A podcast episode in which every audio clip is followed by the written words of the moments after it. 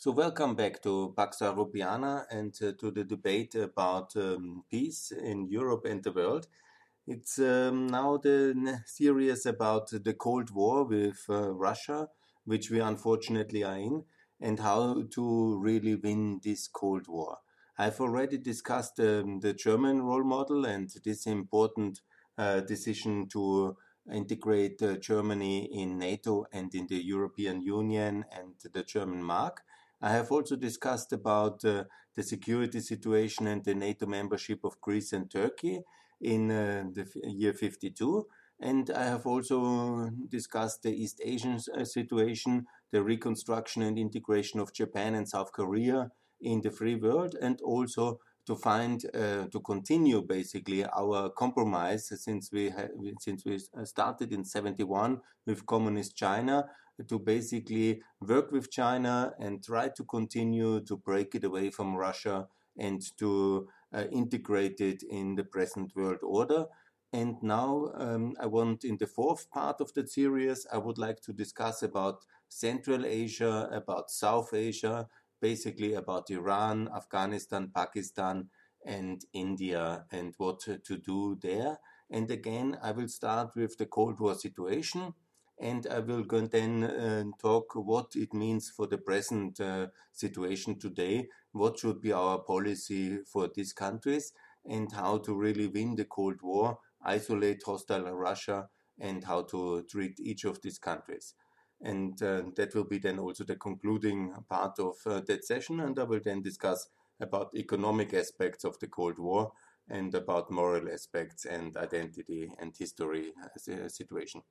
So let's come uh, to South Asia.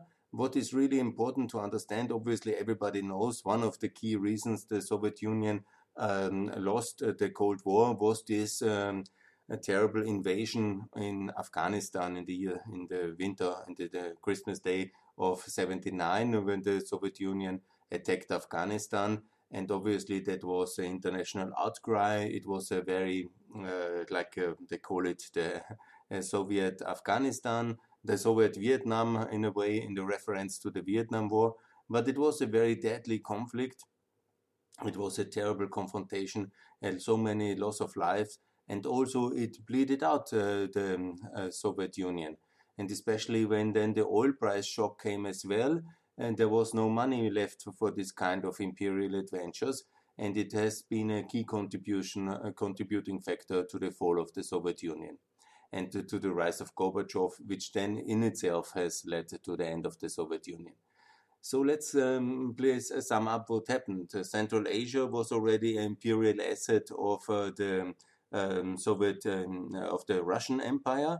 In the 1850s, they have uh, occupied Central Asia in this great game uh, in the competition for uh, the dominance of Asia between the Russian Empire and the British Empire and the northern part of uh, Asia was uh, completely going to the Russians, and India and uh, the annexed territories to the British. And obviously, this kind of gigantic um, big power competition, the great game, was the, was basically the dominant feature of the 19th century and one of the contributing factors then uh, which led to this uh, Anglo-British uh, reconciliation in 1907 and then ultimately to World War One.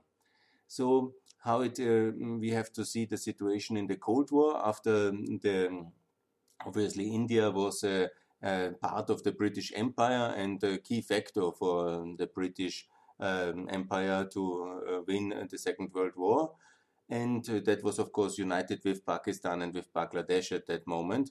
So um, that was one big part of the British Empire. In the year 47, it broke away. India became independent. Pakistan became independent. And so there came a completely new uh, geostrategic situation. And sadly, to my personal uh, big regret and to the big regret of the free world, India under the Congress went into some kind of block-free socialist not a communist um, uh, ally, but more or less a socialist proxy. They had this Indian Soviet friendship treaty. And once India really left the economic system also of uh, the British uh, sterling area in the year 66, then came the completely shifting towards um, the um, socialist uh, world yeah, in this form of this Yugoslavian led uh, bloc free world. And it was an absolute uh, disaster. And uh, India is just recovering from that one in many respects. And Pakistan, as the enemy of India, has been uh, trying to find a partnership with America and it has also uh, kept this partnership also a complicated partnership no doubt yeah especially um, it was important uh, during the time when the Soviet Union uh, invaded uh, Afghanistan and obviously the Americans supported uh, the opposition to the Soviet Union the Mujahedin via Pakistan and so this kind of links have to be understood and we have to see what we really can do and, uh, and to support um, better governance in Pakistan. I understand it's all very complicated countries, and the most complicated of all is, of course, the Iran. So, what I think about Iran is very clear. It's a hostile country, similar like Syria. It's not the main hostile country, that is Russia, but I'm not optimistic that we can have any change or progress in Iran in the coming years. And what we have to do is we have to contain it. We have to make sure that Iran never acquires nuclear weapon and that we work very closely with the Gulf Cooperation Council and uh, the countries which also have a great interest to contain Iran and that we don't make any shallow compromises with Iran like this um, uh, 2015 deal. That's not the future. We have to make sure there is no nuclear material and no nuclear um, also civil use. When even Germany now leaves uh, the nuclear industry behind, then there is no kind of argument that Iran, which is soaked with oil, oil needs a nuclear industry. Obviously, they want to have nuclear weapons for their own strategic security reasons, but also as a threat uh, against Saudi Arabia and Israel and all their neighbors. And they are engaged in the civil war in Syria in massive uh, extent. They are certainly supporting all these terrible Hezbollah and uh, other terrorist groups. And, you know, we have to be very strict and also see that this is basically, uh, together with Syria and uh, with uh, Russia, one of the countries where there is no real option of cooperation nor of medium term progress. Once there will be time for that, but again, we have to contain them and we have to make sure that we have the right strategy for the neighboring countries and uh, to help them so that the prosperity differential is big enough, similar like what we have to do uh, to contain Russia. So, how to achieve that? I've been already very outspoken and clear on uh, the future of Afghanistan and uh, Pakistan and also the Central Asian countries.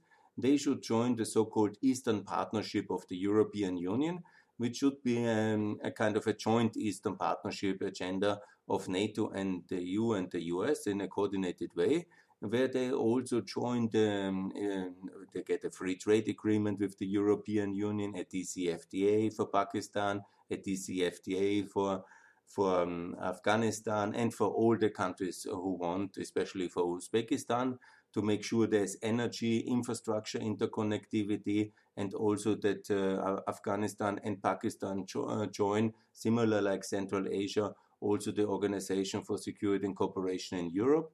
Let's call it maybe Eurasia, that's fine. But uh, to make sure that we have a constant presence in Afghanistan and also support Pakistan much more and to support the transformation, to integrate them with trade, and to help them to develop and really go to the next level of economic development in order to show that these are successful partners of uh, the Western world and also ultimately to try to bring them to a uh, uh, situation where they can even join the OECD by 2030. That should be possible. And to militarily and infrastructure wise, and also with governance assistance inside the Eastern Partnership to support Central Asia and Afghanistan and um, Pakistan. A similar, but not in the Eastern Partnership, because India requires a own European Indian dialogue, and to make sure that India joins, uh, first of all, the um, OECD. That should be possible in the next five years. That we have a free trade agreement with India, that India joins also the OECD in order to have also India as a key partner on the Eurasian continent engaged, and also India is uh, then um, not uh, shifting towards the Eurasian Economic Union. That would be very uh, negative. And we have to engage India. It has great reforms now under Modi in many ways in the economic sector, maybe less in the political sector. So, therefore, the OECD membership would be very good. But also to reward the changes, and that uh, India, as the biggest um, from population democracy, of the world, that it's also rewarded with membership of the OECD. And also, obviously, once it's in the OECD, it should be member of the G7 um, Plus. I call it the G7 Plus. You have maybe listened to one of the series where India then is uh, integrated um, into this uh, new um, board. I call it the board of the OECD, where the G7 is transformed in a G8, 9, 10, 11. And then we don't, don't do any meetings more in this G20 format, yeah, because that I really don't like, because uh, there Russia appears suddenly. So we kicked Russia out of the G7 in order to have it in the G20 again. And this is certainly not the case.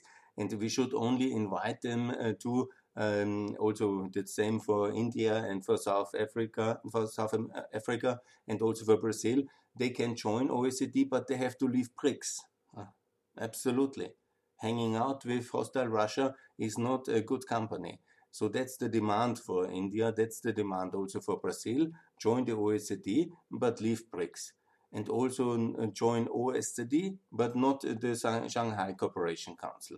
And uh, so um, it's important to have the um, regulatory framework of the West uh, applied in that uh, context and also ensure that peace and security, prosperity are really uh, on the medium term agenda. India can be a really great contribution for the free world. It's already a bigger economy than the United Kingdom today, and it will be also, uh, hopefully, one day as successful as China. And it will be under OECD uh, market regulation it can be even much more successful than China. I have no doubt about it. So mm, that's basically the um, one. It's maybe a less important, if you want, front on the winning the Cold War, but it's also an important one. I especially like the competition with uh, the Eurasian Economic Union. The idea of Putin that he can create an anti-EU or um, different EU with the Central Asian countries that is anyhow now Armenia is in complete crisis, Belarus is in a big crisis, it's uh, Kyrgyzstan in a big crisis. It's only Kazakhstan which is in a reasonable situation. So that's totally failing. So we should avoid uh, that uh, this is kind of a gets a second life by suddenly having a free trade agreement with India. We really have to compete uh, very clearly economically, and we have to make sure, first of all, that we have this free trade agreement with India, that we also have a free trade agreement with Pakistan, that we contain Iran, and that we also make sure that OSCE membership of uh, Afghanistan is uh, happening very fast, and also of um, Pakistan. And then we also have to make sure that we don't do a permanent uh, uh, cycle of uh, going into Afghanistan, withdrawing from Afghanistan, going back again. I mean, this was totally wrong strategy. We went there in 2001. It worked uh, very well in the beginning. We didn't have the right strategy later. It was very difficult. But then to withdraw and then uh, to leave, leave large uh, chunks of it to the Taliban and then to come back again and then to withdraw again and then to come, that's really wrong. We have to look forward and to make sure there is consistent good governance in Afghanistan.